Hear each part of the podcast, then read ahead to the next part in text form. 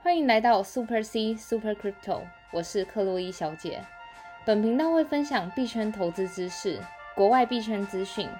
所以不论币圈的新手老手，都能和克洛伊小姐一起进入币圈的世界。Let's go！欢迎回来克洛伊小姐频道。首先，我们今天要做今天的币圈回顾。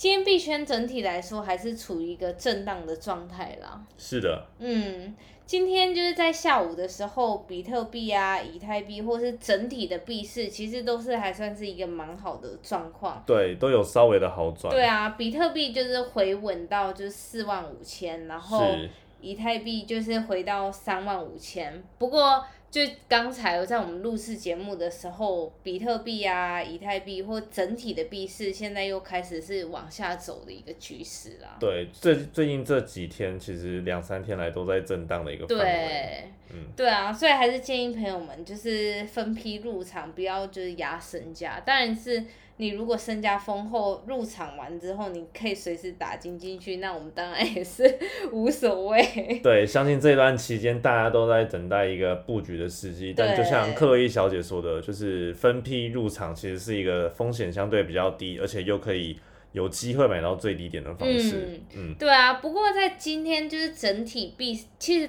在整个这几天来说，在币市在一个不稳的状态，还是有几个非常亮眼的，就是币种啦。第一个当然就是我们先前多次在节目上介绍的叫 Matic，它就是以太坊 Layer Two Solution 的 provider 之一。Matic 的全名叫什么呢？Polygon，哦，这个也很常看到哎。对，它就是以太坊 Layer Two 的那个一个 solution 的提供者，哎、样。那克洛伊小姐可以再跟大家简单的解释一下这个 Layer Two 以太坊上的这个 Layer Two 是什么意思呢？嗯，Layer Two 的意思就是以太坊现在这个主链上，现在目前交通非常拥塞，然后传送速度很慢，还有 gas fee 很高，我相信大家都是有目共睹。所以就是在基于就是这个链上就是很多问题的情况下。然后还有就是目前还没办法做升级嘛，所以我们就只能有其他的那种项目方提供一些备案方案，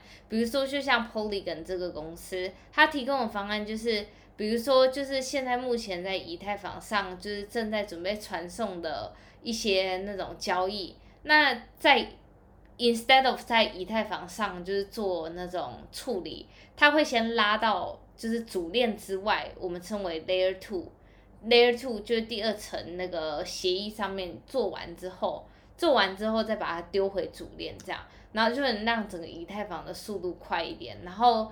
从费用来说，相对于也比较便宜一点这样。了解。话说这嗯个 Matic 啊，这两天真的涨得非常的猛烈，对啊，已经来到了二点二美金左右。嗯，然后原本一直想要找时间点去布局这个 Matic，但是我看它真的是最近真的是逆势上涨，所有币都在女不回头了。对，所有币都在下跌的同时，这一只对涨得非常非常猛烈，然后让我看了就是就是紧张的不太敢买了。嗯，对啊。其实话说就是 Layer Two，嗯，在这整个赛道上，Layer Two 非常多的竞争者，Polygon 算是领头羊，不过在 Polygon 之外，还是有还蛮多的那种 solution provider，比如说有另一个就是叫 SNX，、它也是就是 provide 相同的技术，不过 Layer Two 它还有就是分支为三种不同的技术，那我们就是有时间再跟大家做分析。不过就是在这边还是要呼吁大家，就是现在就是如果你还是以那种 FOMO 的心态想要去追高的话，那不妨问自己，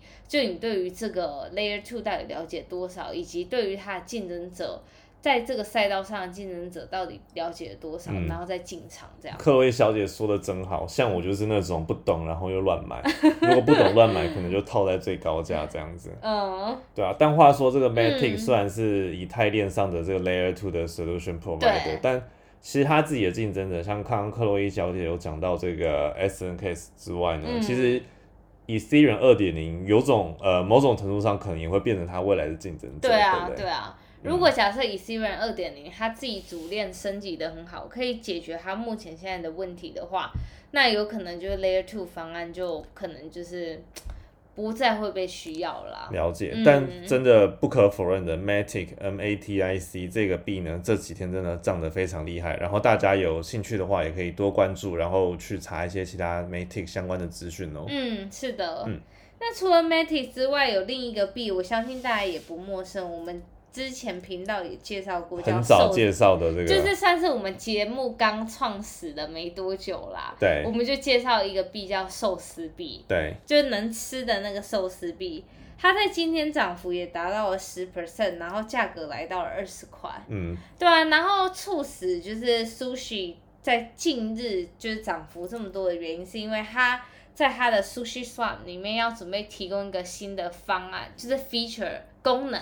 叫做 bento box。就 bento box 是便当盒便当的意思盒吗？对哇，那便当盒里面装寿司了呢。对，然后它这个意思就是他要提供就是在 DeFi 上做一个借贷服务。现在目前在 Sushi Swap 上面，你可以就是当流动性提供者，然后去提供这个流动性，然后那你身为就是想要做一些那个交易的人，也可以用他们的服务。那现在就是有另一个服务，就是比如说你要当那个提供借贷方的借方的那一位的话，你就可以得到他们那个 lending 的利息。那你如。果想要去借在平台上借钱的话，那你可能就是当付利息的那一那这个利息就是看你借什么币就得到那个币的利息吗？对，是应该是因为目前现在方案没有被，就是还没出来，大家就是还在讨论，哦，因为它现在上面 portal 也没有 beta 版让我们去做测试，了解了所以我们也，不太知道就是它实际算是某种程度上一个提前利好的一个消息。对对。嗯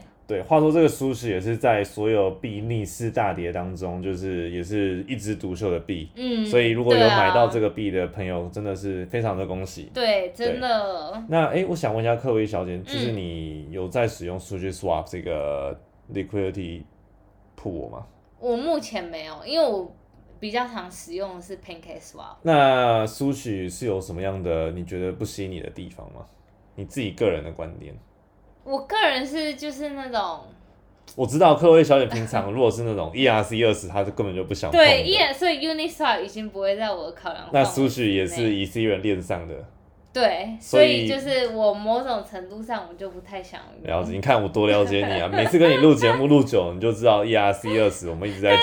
没有，这只是个人的偏好。当然当然，啊但就是我觉得 for 那种新手小白，一看到。应该说没没有注意到这个嗯。Ethereum 链上的 gas fee 那么贵，然后又想要参与这种 DeFi program 的话，就很容易有很多像我们的粉丝朋友，就是打了小钱进去，结果付了很高昂的 Ethereum 的嗯。Gas fee。但是呃，我不得不否认，其实 Sushi Swap 刚 launch 的时候，我是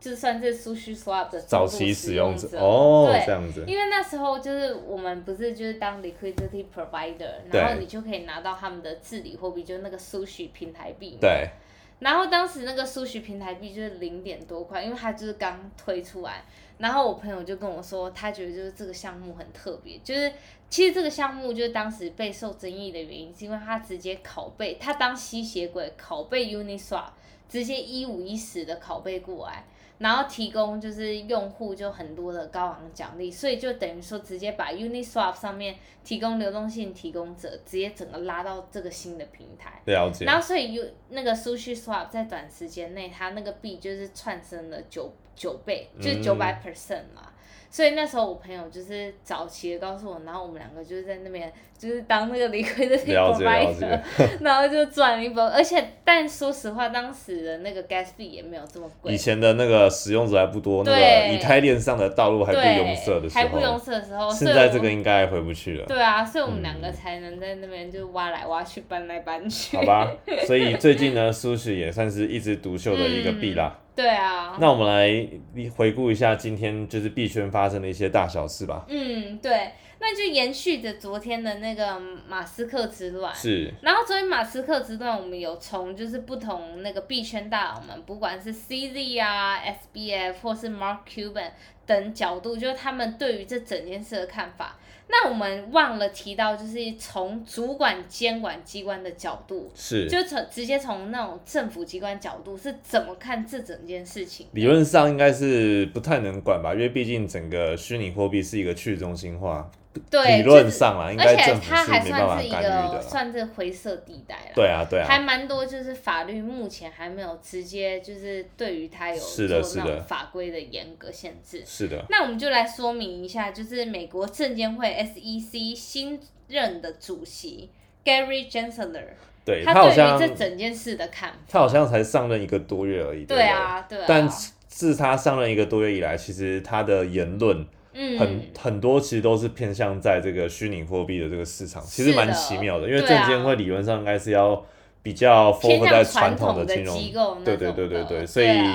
我自己个人嗯。合理怀疑 Gary Gensler 好像偷买了不少币，对，但这个是我个人看法，不是本频道的言论，请大家当参考就好。是啊，然后他对于这整件事的看法是，他就说，哎，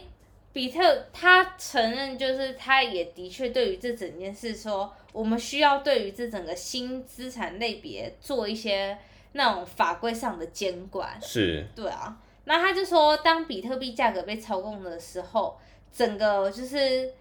整个就是很会像多，就是那种多米勒骨牌效应一样，反映在那种其他的加密货币。对，所以其实你可以发现，就是因为比特币身为整个虚拟货币界的老大哥，它会带动整个就是虚拟货币的风向。当然不可否认，就比如说像我们刚介绍的，会有几个币会有一枝独秀的情况。不过总体来说，就整个市场都会跟着就是比特币的方向走。所以它其实有点像是台股的那种台积电的感觉，但当然不是百分之百的一模一样的这对种、啊，呃运作的方式，但是通常有点像就是整个币圈的大饼，我们讲大饼就是大哥就是比特就大币嘛，方向的然后二哥就是 Ethereum 嘛，嗯。所以其实币圈市场也有这种就是个股齐跌的现象，就是整个大盘不嗯。稳，然后通常都会是由就是大饼比特币来带动。对啊，那刚好这几天就是马斯克喊盘嘛，大家也经历过了大怒神，就是嗯冲的晕头转向，然后这个美国证监会的这个主席就是出来说话了，那他到底对说了什么呢？所以他就说他自己对于加密领域的看法是，他认为比特币不是证券，而是种稀缺的价值储存的资产。然后，但是它具备了高波动性，它有可能归零，也有可能暴涨，因为这就是它的天性。是对啊，这其实就是呼应到我们之前节目也有就是说过介绍过很多人对于比特币的看法，比如说像就是 MicroStrategy 就是维策的 CEO，然后他自己对于比特币看法，他也是认为它是一种价值储存的那种货币啦。是，对啊，然后但是就是如同那个 Gary Gensler 说的，就是那种它虽然有价值储存，但是它同时也是非常高波动性，所以大家在投资它的时候，就是也不是说就是完全压身家，当然就是你也可以压身家，因为每个人有自己对于就是虚拟货币操作的方式。对，其实 MicroStrategy 就是微策略这间公司啊，就是昨天我们的节目也有讲到这个 Michael Saylor 嘛，对，然后他自己的一些言论啊等等，他还是嗯。比特币的就是忠实的这个护盘者。对啊，然后他今天就在自己的推特贴文，就是说他又嗯。额外购入了就是两百二十九个比特币，对。所以换算下来大概是一千千万美元，虽然一千万美元没有到就是一个大户的嗯一般的标准水准，但是其实就像因为刚刚克洛伊小姐有讲到，她的嗯，微策略从以前到现在买的这个比特币的均价对，是在两万四左右，对啊，然后她现在总共有九万两千颗比特币，所以今天买的这个两百二十九颗，虽然只是占她一小部分，嗯，不过我觉得或多或少也有带起一些比特币的这个信仰者的一个就。是我觉得某种程度上就是告诉了大家说，哎、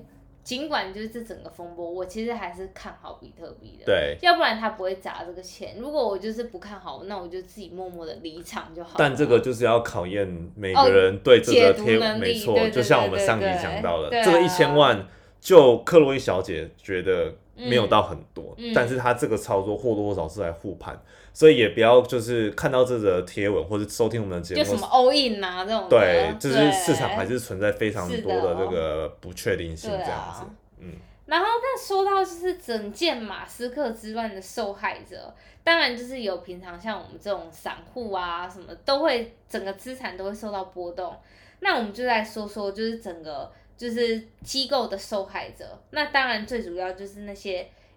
购买很多虚拟货币资产的公司，比如说像 Coinbase，Coinbase 就在昨天跌幅达到二十五 percent。对，就是然后它它整个账面上的价值，现在目前是就是股票价值已经跌破它当时就是 listing 的价格了。对整个历史新低了啦。对，历史新低想必那个阿库应该赔了蛮蛮多钱的。Kathleen Wood，对，对，就是 ARK 基金的那个女神巴菲特啊对，女神巴菲特。嗯，他买了不少 Coinbase，上市第一天就大买，对啊然后一路买买买买买。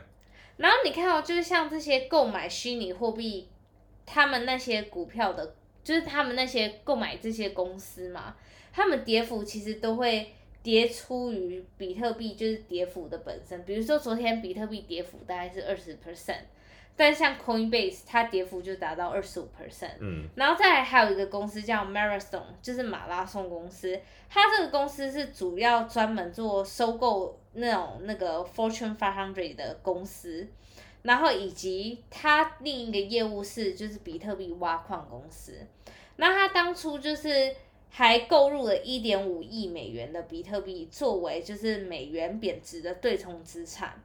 然后在这整个风波之中，这个公司它的就是股价也跌了三十七 percent，对，所以这些公司都是那种就是受害者。非常多比特币的公司，嗯像刚刚提到的，就是微策略嘛，我们之前对节目一直提到的。然后 Coinbase 也是一样，然后这间马拉松的这个上市公司也是一样。嗯，对啊，在说完了整个就是你看，就是马斯克之乱，我们现在听到的就是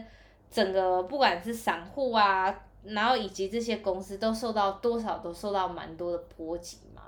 那我就跟大家分享，就是我最近在公司，就是客户们，就是到底怎么克服就这整个马斯克之乱的情对，况。大家来听一下，就是大户对于现在这个现况的一些操作方式哦。对，那目前就是他们平常其实不管是在多头的行情，或是在这种熊市的行情，大户们有做了一招，就是完全几乎就是没有什么风险的一招，就是套利。就比如说他在 A 交易所发现，哎，这个交易所我买比特币的价格低于 B 交易所买比特币的价格，可能是差了三 percent。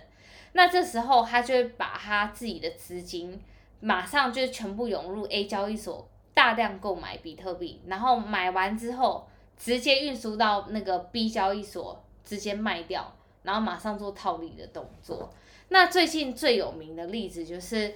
购买黄金，因为黄金目前在就是各个交易所的溢价差蛮大的。而且黄金在最近的，就是有点震荡的期间，它算是一个蛮那种受欢迎的一个资产。就等于说，我可能就是在一个流动性比较不佳的一个交易所里面，需求很高的情况下，那价格溢价就会非常非常的高。所以此时这些就是那个 market maker 或是就像我的客户他们，他们就会在一个就是能他们会总是有办法找到一个价格最低的地方去买一大量的黄金。买完之后就跑到那些就是流动性比较不佳的交易所，或是需求非常非常大的交易所，马上直接卖掉。那他们每次就是来往的金额就差不多就是那种十百万美金，所以话说大，概一千万美金左右。这样子的操作模式，嗯尤其是在这种政府非常剧烈的市场当中，是越有机会让大户做这样子的操作吗？对对了解了解。对啊，嗯因为像平常那种就是多头行情，反而我没有看他们赚那么多钱。或者是可能每个交易所的价格其实是差不多的，对或者是震荡行情就不会有这种价差。嗯，是的，是的。但其实像我们一般散户根本不可能做这种操作模对啊，因为式，我觉得这种东西就是用在那种那种就是大量资金的人对，第一个是上我们钱不够多，对第二个其实我们的资讯没有到百分之百的对称，以及我们没有完整的一些工具或者是演算法嗯。帮我们判断现在这个市场上，假设比特币嗯。在不同交易所的价格每分每秒的变化是多少，嗯。可不可以利用这个时间差去做搬钱的动作？对啊，对啊，但是其实他们这整个背后都有一个非常缜密的，就是计划过。了。嗯，其实他们在好几天前就会跟我们说，他们即将在未来的几天做这些这些动作，然后要我们就是提前帮他们做好各个布局，比如说跟 A A 公司对接，说我们要多少盎司的黄金，就要先 research 下来，然后然后再看 B 公司，然后去算它的那种流动性。那 A、B 两边就天时地利人和的时候，那这时候就是他们资金早就准备好一千万美金，或是两千万美金都随时准备好在那边。那这时候天时地利人和的时候，他们就把这个钱丢进来，然后就在几秒钟之内就可以套利几百万美金，现场走人。是，所以对啊，其实币圈能赚钱的方式真的非常多种啊。对啊，只是就是像我刚刚说的，就是那种他们这种都要经过精密的计算，然后而且这不是。一般那种我们小散户能做到，因为有时候他们会去做的是跨国，就是不同不同货币的，比如说像我们现在提到的都是以美金为对接的，然后交易所都是以美元为主的交易所。可是像一般那种能套利的交易所，都是发生在比如说亚洲的那种交易所，或者举例来说，就是最有名的就是那个泡菜溢价的韩国交易所里面。它光比特币的价格溢价就可以达到五十 percent 了，所以这这些就是交易所都会是这种我们大客户瞄准的对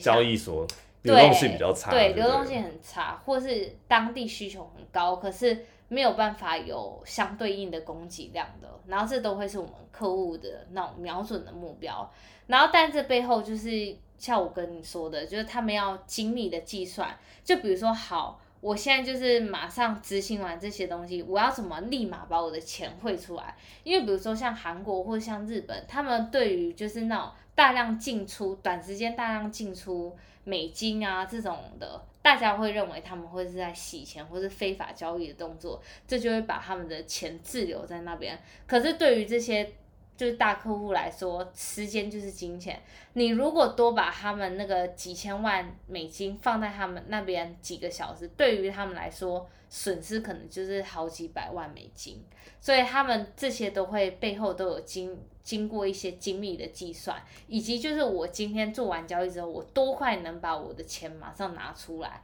这些都是会。考量在他们的机会成本里面，是，所以克洛伊小姐就眼睁睁的看了许多大户，就是无几乎零风险的套利了几千几百万美金这样子。对啊，我就是只是社畜，帮他们所以这种方式我们还是听听就好，是我们望尘莫及的。那我们就回归到我们平常在币圈打滚的本质吧，就是交易啊，做做 staking 啊，DeFi 啊，然后多收集一些新闻的消息，然后多收听克洛伊小姐的频道。对啊，对啊。好吧，所以这一段币圈市场呢，其实大家都走的不容易。然后，如果刚加入币圈的朋友们，也不要灰心。然后，如果是新关注我们的朋友的话呢，也可以发了我们 Facebook 的粉丝专业，名称是 Super C 克洛伊小姐。嗯。那近期的话，因为币市其实不太稳定。所以如果有想要请克洛伊小姐喝咖啡懂内的话，当然是没问题。嗯，不然其实这段期间呢，大家把心态稳定下来，然后找到适当的时间点入场，然后我们就一起走向一个新的牛市吧。对啊，然后如果有任何问题，就是想问克洛伊小姐的，都可以在 Apple Podcast 留言，